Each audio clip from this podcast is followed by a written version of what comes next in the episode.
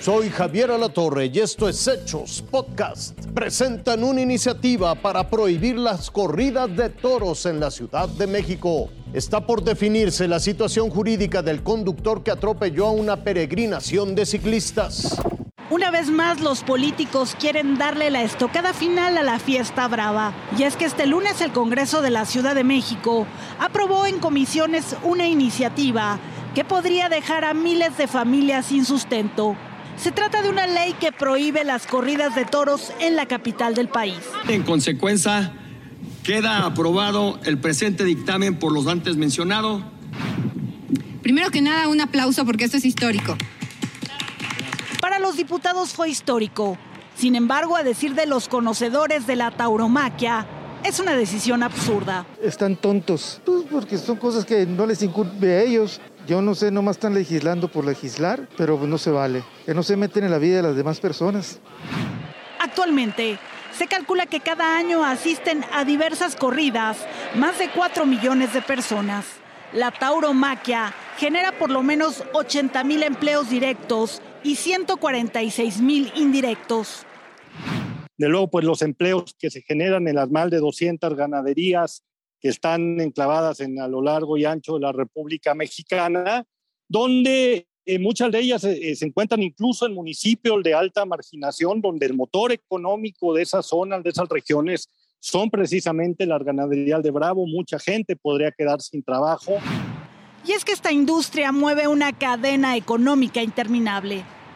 Que tiene que ver con el transporte, con los vestidos de los toreros, que tiene que ver también con eh, eh, restaurantes, con turismo, con hoteles, con las personas incluso que venden en, eh, productos, que venden alimentos en, en, en, la, plaza de toros. En fin, mucha gente que tiene como su actividad económica actividades relacionadas con la tauromaquia o que tiene un apoyo económico en estas actividades, pues podría quedar en ese sentido también sin empleo de prohibirse la, la tauromaquia y las corridas de toros en, en nuestra ciudad. De ahí que quienes sí conocen esta industria pidan a los diputados que antes de cometer una tontería analicen los alcances de la iniciativa. Es un tema ya de libertades que no podemos como sociedad permitir que un grupo pequeño quiera imponer su moral a otro grupo en la sociedad, ¿no? Y un tema muy importante, hay que legislar con verdades y no con mentiras. Y da una pena que se quiera pasar una ley de estas eh, invitando solamente a grupos, eh, de estos grupos prohibicionistas, y no haber hecho un debate. Es lamentable que nos enfrentemos a políticos que solamente busquen tener la garantía de una minoría. Todos tenemos el derecho de libre elección. Así que mientras los políticos debaten, los aficionados piden que sus decisiones no maten a esta industria que logró superar a la pandemia, aún con pérdidas millonarias. Investiguen un poquito, que se den cuenta de lo que es realmente la fiesta brava.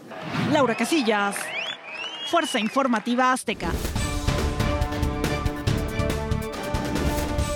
Los peritajes de la Fiscalía Capitalina confirmaron que manejaba alcoholizado el automovilista que embistió a peregrinos cuando se dirigían a la Basílica de Guadalupe. Además, cambió de carril sin precaución, no respetó el abanderamiento de una patrulla y circuló por una zona indebida. El chofer y su acompañante siguen detenidos. La investigación continúa por lesiones culposas por tránsito de vehículo y resistencia de particulares. El atropellamiento colectivo quedó registrado en video. Ahí se aprecia al grupo que avanza en bicicletas sobre el carril de extrema derecha de calzada de Tlalpan al cruce con la Virgen.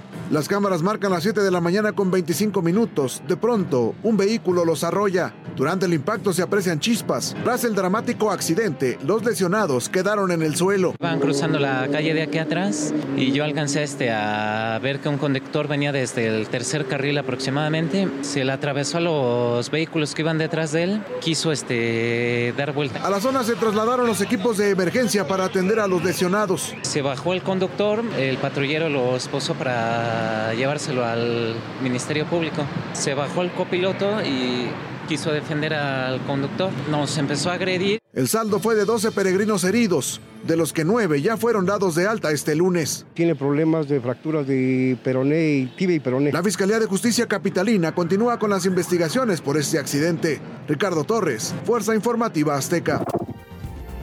Esto fue Hechos Podcast.